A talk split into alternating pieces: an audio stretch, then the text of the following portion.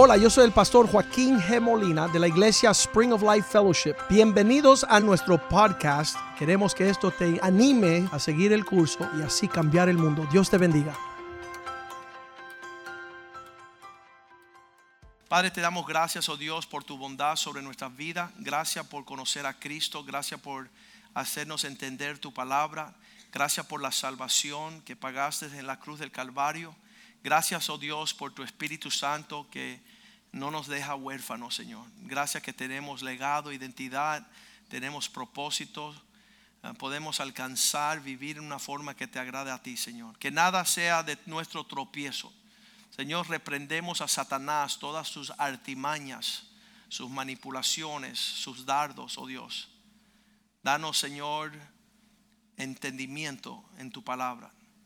La fe viene por el oír y el oír de tu palabra, oh Dios. Que tu palabra sea una lámpara a nuestros pies este día, Señor. Que sea una buena semilla sembrada en un buen corazón. Que nos dé un fruto bueno, Señor. Una cosecha que glorifica tu nombre. Te damos gracias, Señor, que tú viniste a traer vida en abundancia. Señor, cúbrenos con la sangre de Cristo, Señor. Protégenos y guárdanos en tu amor. Pon un cerco de espinos alrededor de nosotros, Señor. Que tus ángeles encampen alrededor todo tiempo. Y que tu palabra no retorne vacía, Señor. Transfórmanos de gloria en gloria. Te lo pedimos en el nombre de Jesús. Amén y amén. Estábamos hablando la semana pasada en Colosenses 1:28 que el, la- el labor de, de un pastor, de un líder espiritual, es de proclamar, anunciar a Cristo, de amonestar, que significa dar advertencias. A muchas de las personas vinieron donde mí después de la prédica de la semana pasada y dijeron, pastor, Dios está dando fuerte advertencia a nuestras vidas. Y es una bendición que, que podamos estar atentos a lo que es una advertencia, una amonestación. A todo hombre, enseñando a todo hombre en toda sabiduría, a fin de presentarlos maduros en Cristo Jesús a todo hombre. Que, que exista la madurez. Ven la foto ahí de este tema de hoy, de crecer en el Espíritu. Comienza desde un niño que está gateando, después se pone rebelde y gatea al revés no está yendo en la- el curso correcto, pero ya él se endereza y empieza a seguir el legado y las huellas que están por delante de él. Y eso no solamente en nuestro cuerpo físico, que hacemos tantas cosas para alimentar el cuerpo, cuidar el cuerpo, bañar el cuerpo, vestir el cuerpo, todo lo que hacemos por el cuerpo, sino que podamos atender las cosas del espíritu que son un poco más eh, profundas que lo que se ve en esa situación. Colosenses 1:29 dice, para este fin trabajamos, por lo cual trabajamos luchando según la paciencia de lo que está actualmente obrando poderosamente en nosotros. Hay algo que está obrando en nosotros para seguir hacia la meta de presentar los hombres maduros en Cristo. Proverbios 25, 28 dice, mas una ciudad sin muros, derribada y sin muro, es el hombre cuyo espíritu no tiene control, no tiene quien lo gobierne. Entonces tenemos que entender un poquito más que esas advertencias, esa amonestación, esas prédicas, esa enseñanza está dirigida a nuestro espíritu para empezar a levantar muros de protección. El hombre que no está gobernando su espíritu bien se deja ser um, saqueado, robado. Una, una ciudad sin muralla estaba expuesta a que viniera el enemigo y se llevara todos los tesoros de la ciudad. El hombre que no cuida de su espíritu, Satanás, avanza contra él. El hombre que no escucha advertencia es saqueado en un instante. Estaba dando yo el ejemplo de que hace años, cuando yo me graduó de abogado en la universidad, mi papá tenía una propiedad con un edificio y él intentó tres veces vender ese edificio, esa propiedad, y cada vez que llegaba al día final, algo sucedía donde no podían cerrar la venta. Entonces mi papá me dijo, mira, Joaquín, ya que Dios está poniendo obstáculos aquí, creo que Dios quiere que este edificio sea para ti. para que tú ejerzas tu carrera en ese edificio. Y él dice, bueno, en tres meses si lo puedes pagar, te quedas con él, si no lo vendemos. Y gracias a Dios tuve ahí 10 años trabajando. Y el Señor cada vez me prosperaba más y más. Ah, finalmente cuando el Señor nos llamó a tiempo completo, lo pusimos en un alquiler. Teníamos un inquilino allá y era abogado. Y después él se fue y quedó tres meses sin alquilar. Entonces fue un tiempo de Um, de necesidad bien tremenda y llegó un fulano y él dice, eh, tengo uh, deseo de alquilar tu edificio, yo soy dueño de siete uh, circunsales de seguro y este va a ser mi número ocho y le digo, te felicito, el día que tú seas infiel a tu esposa lo vas a perder todo. Y él me miró como diciendo, ¿y qué tiene que ver eso con la alquiler? Y él le dijo así, respondió, mira, yo soy un hombre serio y yo quiero alquilar este lugar. Y yo dije, sí, yo soy un hombre serio también. Y el abogado que estaba aquí fue infiel a su esposa y lo perdió todo.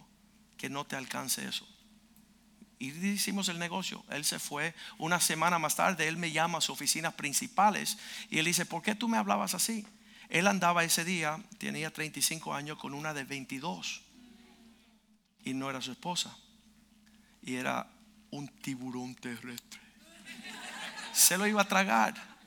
Y entonces dice, ¿por qué tú me decías eso de que mi esposa y ser fiel y los negocios? Yo no entendí eso. Y yo dije, bueno, es que tú conoces el negocio de los seguros y yo conozco el negocio de las familias. Y en lo que tú estabas alquilando, yo veía que te iban a tragar. Y él dice, ¿sabe lo que pasó? Cuando usted se fue ese día, yo le escribí, le escribí un cheque de 150 mil dólares a esa mujer y la despedí porque era mi novia por los últimos dos años. Y él rompió todo lazo con esa mujer. Él estaba casado. Y él dice, usted me hace el favor. Yo le dije, tú eres un hombre sabio. Porque le di una advertencia y usted tuvo sabiduría para captar lo que Dios te mandaba a librar de ser preso.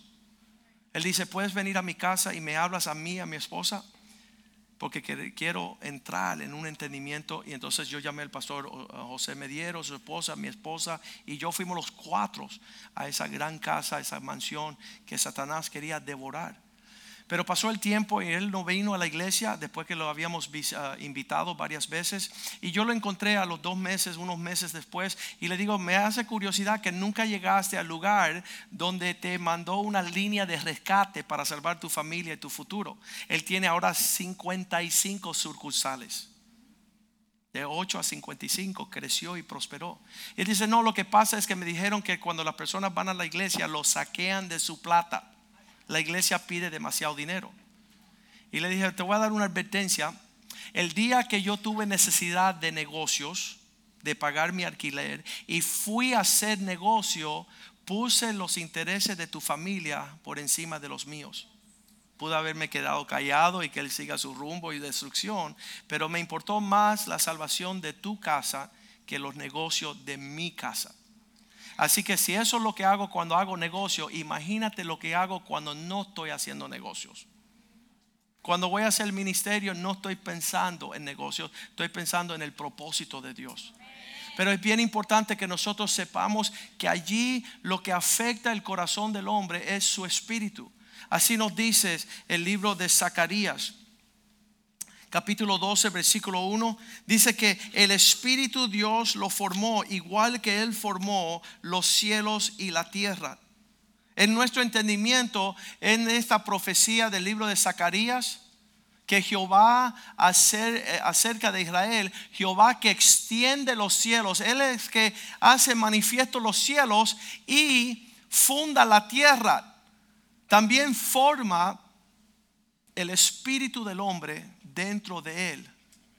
Dios ha puesto un espíritu en el hombre y si ese espíritu no es saludable, si ese espíritu es intoxicado, si viene veneno, si viene un golpe, y sucede que en, lo interior del hombre, en ese golpe, lo que sucede es que lo que dice aquí en Proverbios 18, 14, dice, en el hombre en la enfermedad el hombre podrá soportar una enfermedad. En el espíritu del hombre es capaz de que le da una fiebre, un hueso, una mano rota y él puede soportar la enfermedad.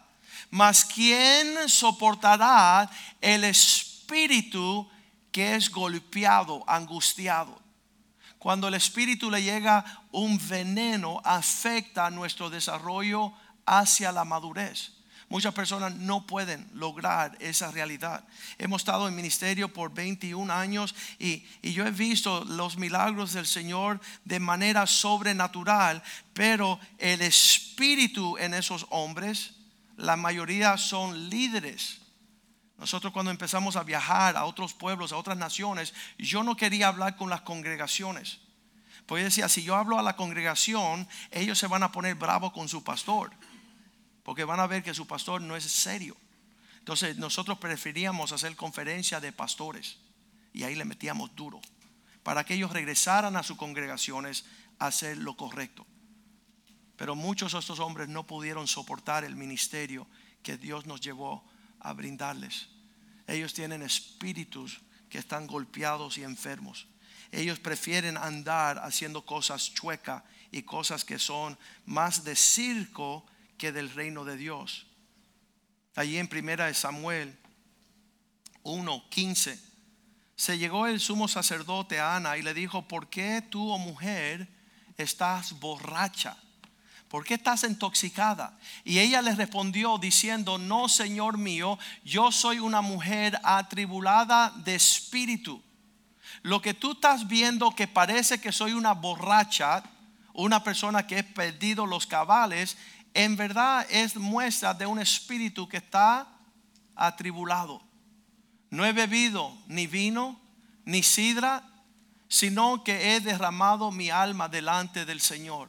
Cuando uno tiene un espíritu torcido, un espíritu golpeado, un espíritu que ha sido traspasado, le es difícil creer en Dios, confiar en Dios, obedecer a Dios. Uno se vuelve un terco una persona difícil para el obedecer, una persona más dada a la rebeldía, a la desobediencia, a tener un espíritu contrario. Eso todos son dilemas que causa que el hombre nunca puede llegar a su madurez en las cosas de Dios. Job 32:8 nos explica con más precisión, en cada hombre hay un espíritu. Este libro que se escribió hace seis mil años nos, nos da el entender que ciertamente no solamente cuerpo físico, no solamente alma, sino que ciertamente espíritu hay en el hombre. Y cuando Dios sopla sobre ese espíritu, es que el hombre tiene la capacidad de entender. Cuando tu espíritu está sano, tú empiezas a rechazar las cosas de este mundo y abrazar las cosas que son según el espíritu. Eh, son para discernir. Cuando fui a hacer ese negocio de alquiler de un edificio, estaba yo susceptible a que un espíritu malvado, torcido, perverso, de depravidad iba a devorar a un hombre. Y pude traer atención a eso. Hace como tres días fuimos con Gerardo a tomarnos un café en la carreta y cuando nos sentamos a la mesa, siempre los radares, viendo el clima espiritual, qué es lo que es. Y el muchacho que estaba en la mesa al lado tenía una vista perdida, tribulada, deprimida, suicida. Y le digo, ¿le debo decir algo? ¿Le digo? ¿No le digo? Somos la sal de la tierra, somos la luz del mundo o, vamos a estar locos. Ver las cosas en el espíritu e ignorarlas. Y decirle, permiso Señor, quisiera tener tres minutos para hablar con usted. Y él me miró como diciendo, ¿y qué oferta será esta? Y él dice, mira, no quiero ser de mala educación, pero ahorita tengo problemas tan grandes que vine a despejarme y pensar. Y yo, yo sé, por eso estoy aquí. Dios quiere hablarte enviarte un mensaje para que no termine en una dirección oscura, tenebrosa y en ruinas. Un espíritu saludable, un espíritu que no está contaminado, un espíritu que no tiene un problema donde no puede alcanzar. El soplo del omnipotente, oh Dios, sopla sobre nuestro espíritu y darnos entendimiento, Sana, oh Dios, el hombre interior, que crezca, madure, que se desarrolle y capte toda tu bondad y que no sea llevada en una distracción, desconectado de tu propósito. Lo que veo en la vida de muchos hombres que no pueden entender el camino que deben de proceder. Anoche me decían en una boda, ¿cómo es que tú sabes qué hacer cuanto antes de que sucedan las cosas? Porque espíritu hay en el hombre y el soplo de Jehová le da entendimiento. Hace años cuando yo estaba siendo próspero en mi carrera de abogados, llegó un cliente millonario, dice, vamos a poner el primer restaurante cubano en Falaredale. Aquí a una hora del norte.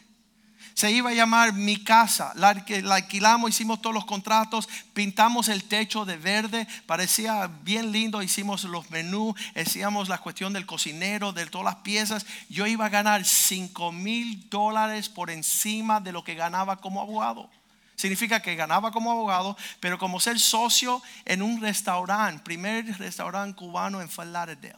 Croquetas, pastelito de guayaba, cafecito cortadito, por favor íbamos a llenarnos de plata. Pero una semana antes el Señor me dijo, ¿tú quieres ser un hombre próspero o tú quieres caminar en dirección de mi gloria?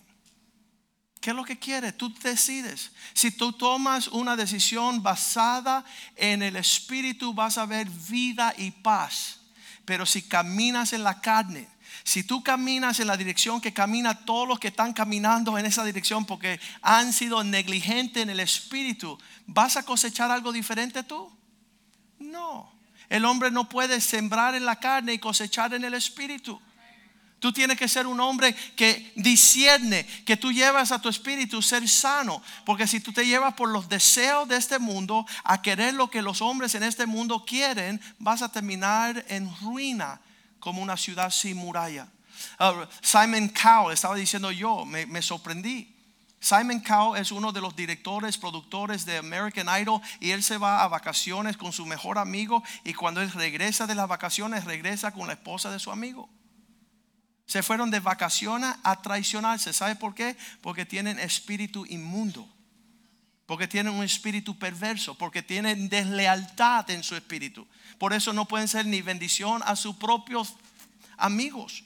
Dios quiere sanar nuestro espíritu. Dios quiere que nosotros crezcamos en el espíritu. Juan 13:35 dice, en esto todos sabrán que son mis discípulos porque son capaces de amarse los unos a los otros.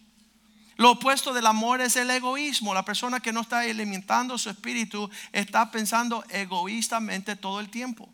Está mintiendo, está robando, está haciendo cosas indebidas, prioridades indebidas, no tienen perspectiva de los valores del Señor. Estábamos diciendo a la graduación de los jóvenes esta, esta semana, mi hija, la clase de mi hija, no desea las cosas que se compran con dinero.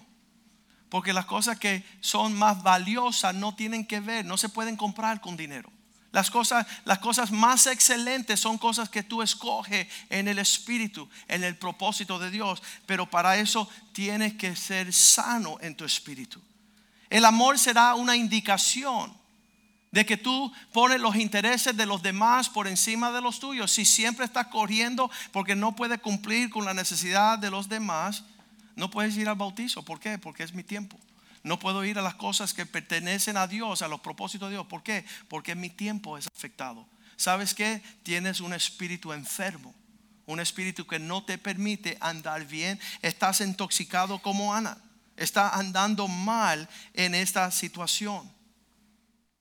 Estaba allí también Juan 15, 8, donde dice, he aquí, mi Padre será glorificado cuando vean los frutos tu vida va a manifestar. Y a mí me encanta. Las personas llegan a mi oficina y me dicen, pastor, escúcheme bien. Yo quiero lo que Dios quiere. Yo voy a hacer lo que Dios manda. Yo quiero. Y hacen todo lo opuesto. En su palabra y en su deseo está grande, pero cuando ponen el paso se van para acá. Se van fuera del espíritu a la carne así de rápido. Y piensan que andar en la carne van a heredar la bendición del espíritu. Dile, ah, ah eso no es posible. No puedes sembrar en la carne y cosechar paz y gozo. Es imposible. Y Dios te da su espíritu para que tú puedas discernir la diferencia de estos actos.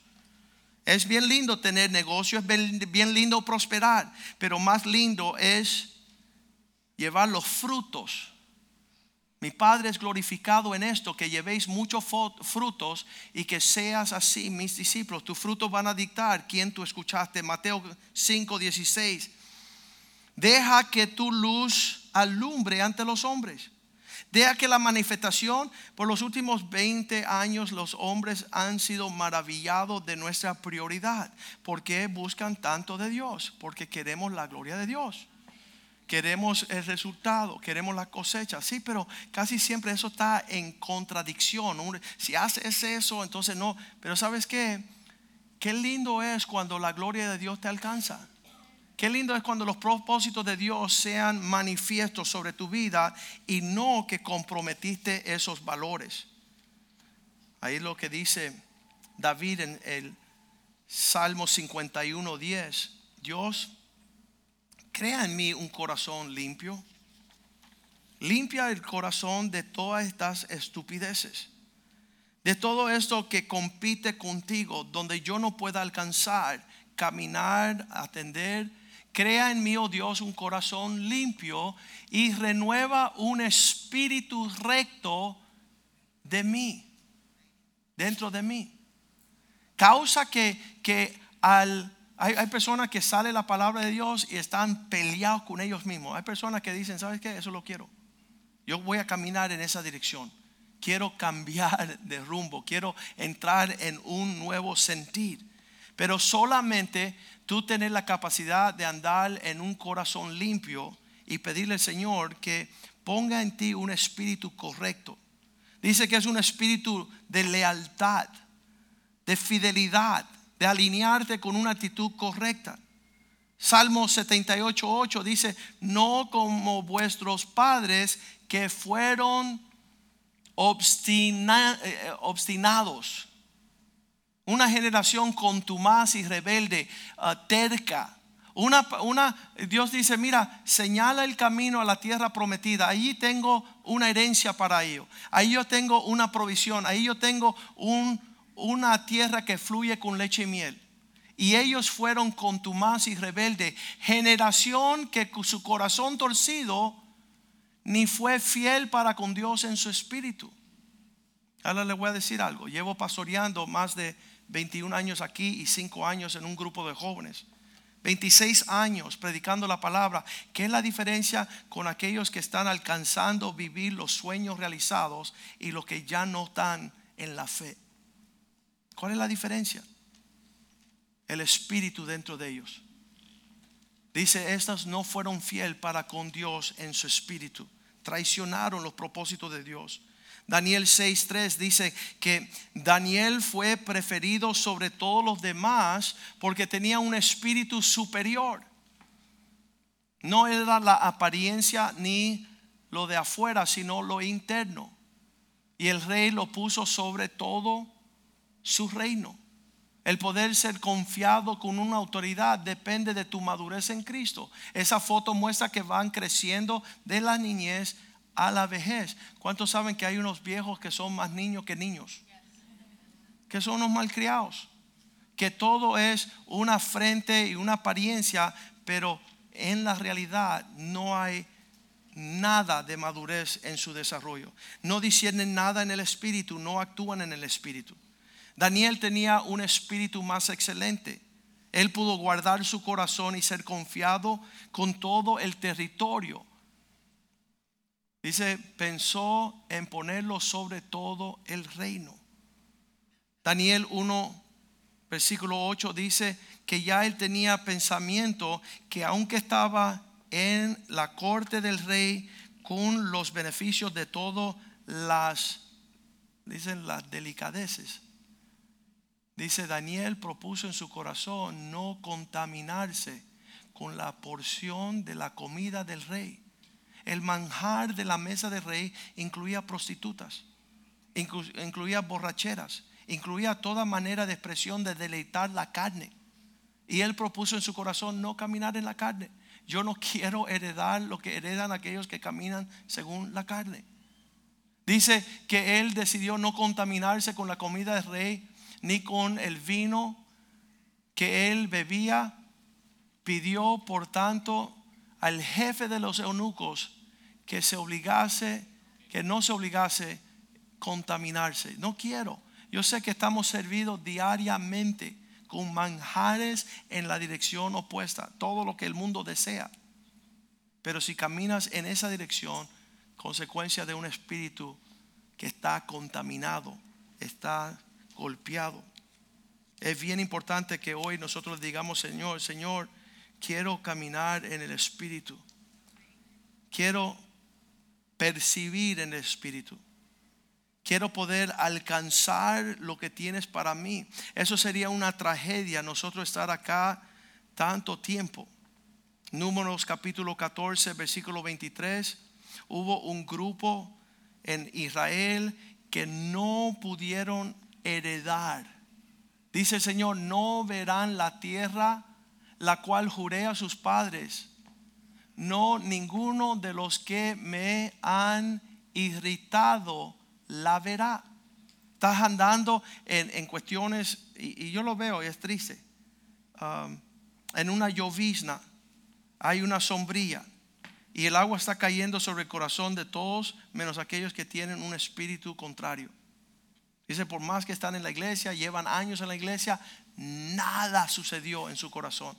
Porque ese espíritu endurecido, ese espíritu intoxicado, envenenado, golpeado, angustiado, afectado, el filtrar el propósito de Dios, no entrarán. Dios tiene y lo juró, mas no entrarán ni poseerán esta tierra, excepto versículo 24, Caleb. Pero mi siervo Caleb, por cuanto hubo otro espíritu, y decidió ir en pos de mí, yo meteré a la tierra y él entrará. Dice que ese espíritu que estaba sobre Caleb era un espíritu más excelente. Él y su descendencia van a poseer la tierra. ¿Cuántos saben que mis hijos son bendecidos? Obvio, obvio, porque ya no, no hubo una oportunidad de intoxicarme con el, ser cínico, ser endurecido, ser entristecido. Me ofendieron. Así que he decidido maldecir el resto de mi vida y de los mis hijos y que le alcance esta amargura a mis nietos. ¿Sabe lo que es eso? Un espíritu dañado un espíritu que no tuvo temor. Exponerse a los elementos. Yo le estaba diciendo al primer servicio. Los hombres que mandan sus esposas a trabajar están expuestos a cualquier cosa que le caiga un misil de, en su cabeza. ¿Sabes por qué? Porque no son guardadas y no son protegidas. Dice la Biblia, guardaos vuestro espíritu y no actúe en una deslealtad. Esa cuestión de, trampas, de infidelidad, de, no saciar. Yo, yo no sé dónde yo me metería si fuera infiel a mi esposa. Eso tiene que ser un espíritu bien dañado. Señor, sana mi espíritu para que yo no le falte a ella. Sana mi espíritu para que yo no le falte a mis hijos. Sana mi espíritu para que yo no me ponga bravo en el trabajo y ofenda y pierda mi provisión. Sana mi espíritu para que cuando venga un hombre de Dios y me hable, yo no me defienda, ni me tenga que defender, ni justificar, ni excusar. Señor, sana mi espíritu para que llegue tu provisión y que yo tenga herencia entre los santos. Que yo tenga la provisión de un hombre que te toma en serio. Ahí dice Gálatas 5, versículo 19. No involucres, no te participes en los deseos de la carne no, no permita que se manifieste que tú estás andando más en la carne que en el espíritu, porque manifiestas son las obras de la carne. Adulterio. La cuestión del adulterio es un espíritu intoxicado, un espíritu enfermo. La fornicación, la inmundicia, la lascivia, todo eso es parte de, un espíritu enfermo. Había, llegamos a, una, estábamos hace años Um, hace más de 20 años me regalaron dos caballos y yo fui a comprarle los frenos. Y yo entro a este lugar donde venden las piezas de los caballos y veo un viejo y él ve una mujer pasar por ahí y dice, mira, y, me señala a mí, y me dice, mira. Y yo, eso no es nada, ven a ver mi yegua.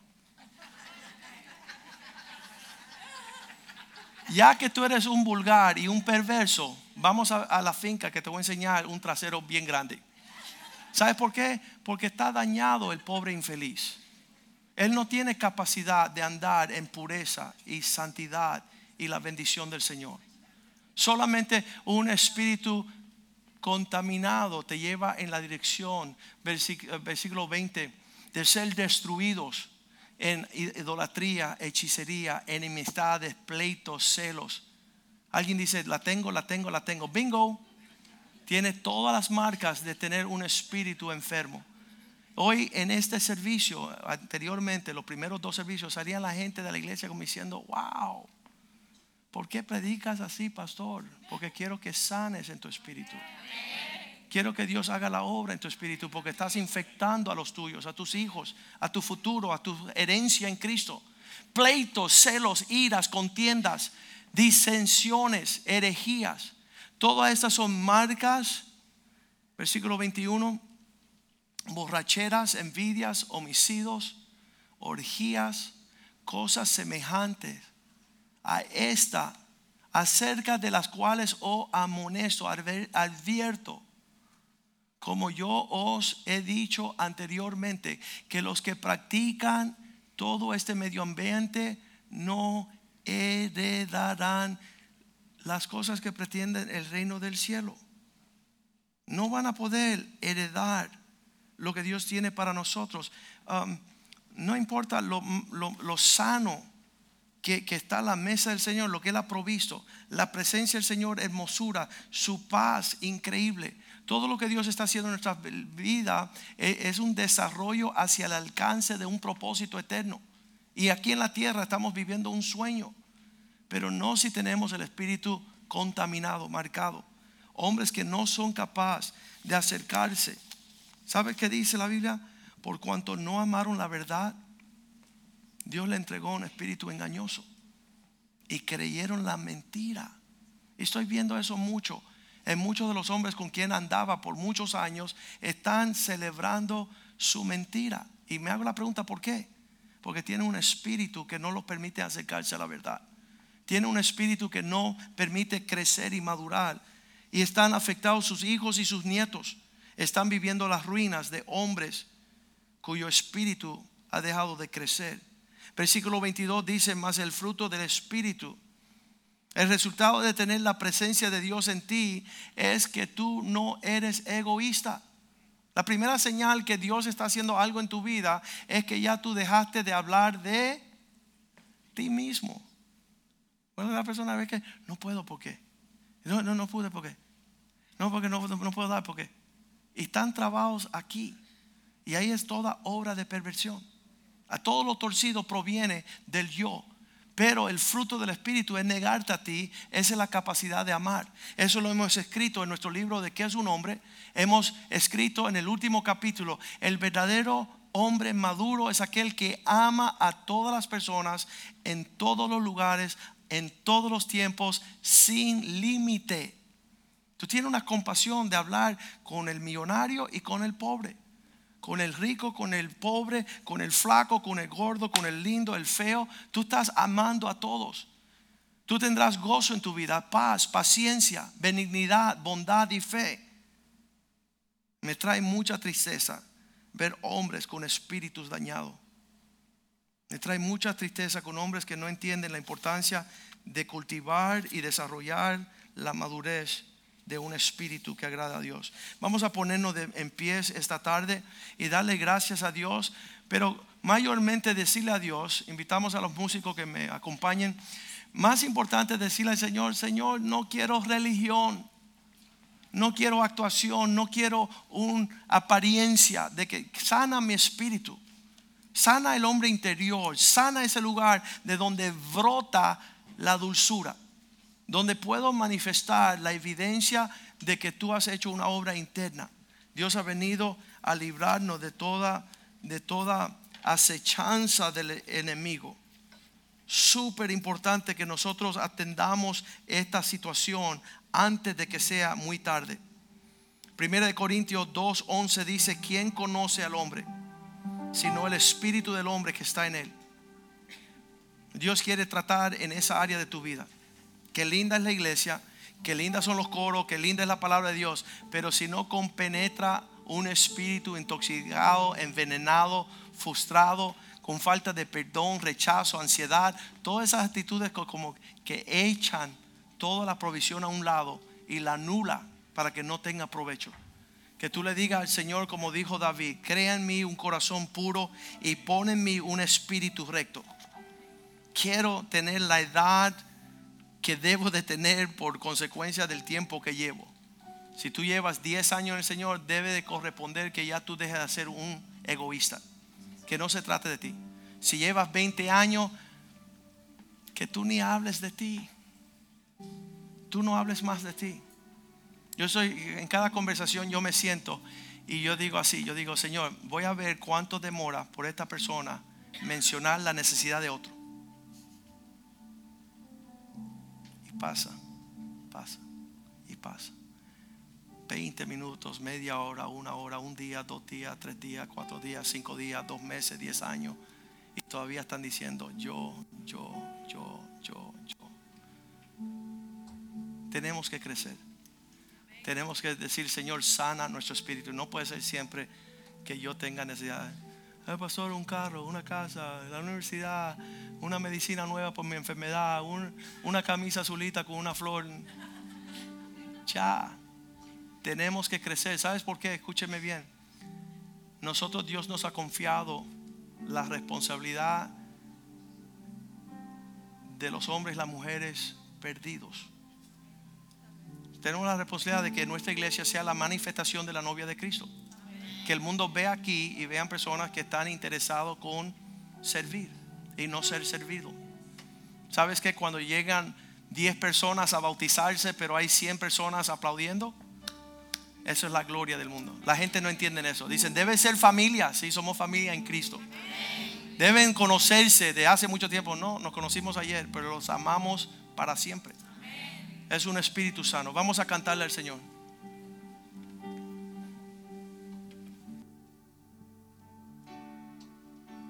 Y quiero levantar a ti mis manos. Maravilloso Jesús, milagroso Señor. Y en este lugar de tu presencia, y haz descender tu poder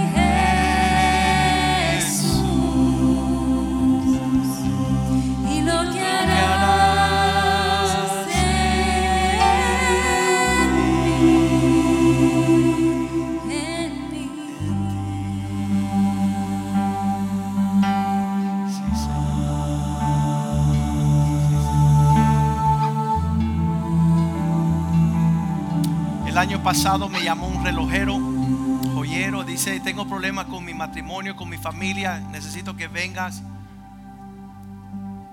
No entiendo lo que sucede. Y yo decía, Señor, dame una palabra para este relojero entender la crisis de su hogar. Cuando llegué allá, el Señor me había mostrado que un reloj tiene tres mecanismos, uno que determina la otra, el otro el minuto, el otro los segundos. Cualquiera de las tres que se dañan, dañan el reloj. Y yo le dije, mira, está dañado tu espíritu. Está dañado el espíritu de esposa, el espíritu de tus hijos y tú no lo estás siendo cuidadoso. No lo estás atendiendo, no lo estás alimentando, no lo estás cultivando. Y por eso tienen una crisis en tu familia. Dedícate a darle un tiempo a tu espíritu. A dar un refrigerio a esa área de tu vida que va a dictar cómo gobernar tus pasos. Porque el hombre que no sabe gobernar su espíritu es como una ciudad sin paredes, sin murallas. Señor, te damos gracias porque tú eres nuestro amparo, tú eres nuestra fortaleza. En ti nos deleitamos. Nuestro espíritu en ti está satisfecho, oh Dios. Porque tú nos combinas con todo bien, oh Dios. Tú guardas nuestra provisión económica. Tú guardas nuestro porvenir. Tú guardas el pan sobre nuestra mesa, el techo sobre nuestras cabezas. Señor, tú has dicho que busquemos primeramente el reino de Dios y su justicia y todo lo demás vendrá por añadidura. Que el afán que ahoga la semilla, esa preocupación diaria del porvenir, que esa no sea nuestra labor. Que nosotros miremos hacia los cielos, bien alimentando nuestro espíritu y deleitándonos y gozándonos con quien tú eres en nuestras vidas. Porque nunca seremos abandonados, nunca tú nos dejarás, Señor, ni nos desampararás. Tú estás con nosotros para siempre. Podemos nosotros tomar tu yugo que es fácil y tu carga que es ligera, Señor, y ocuparnos en las cosas que concierne el espíritu para poder llevar a este mundo la paz y el gozo, el amor, la provisión que necesita. Bendice a tu pueblo y prospéralo. Prospera toda obra en sus manos, Señor. Prospera los planes de todo lo que estamos haciendo en este tiempo para cambiar el mundo, Señor. Y añade a esta casa aquellos que van a ser parte de ese proyecto. Te lo pedimos en el nombre de Jesús. Y el pueblo de Dios dice, amén, amén y amén. Salúdense a unos a otros en el.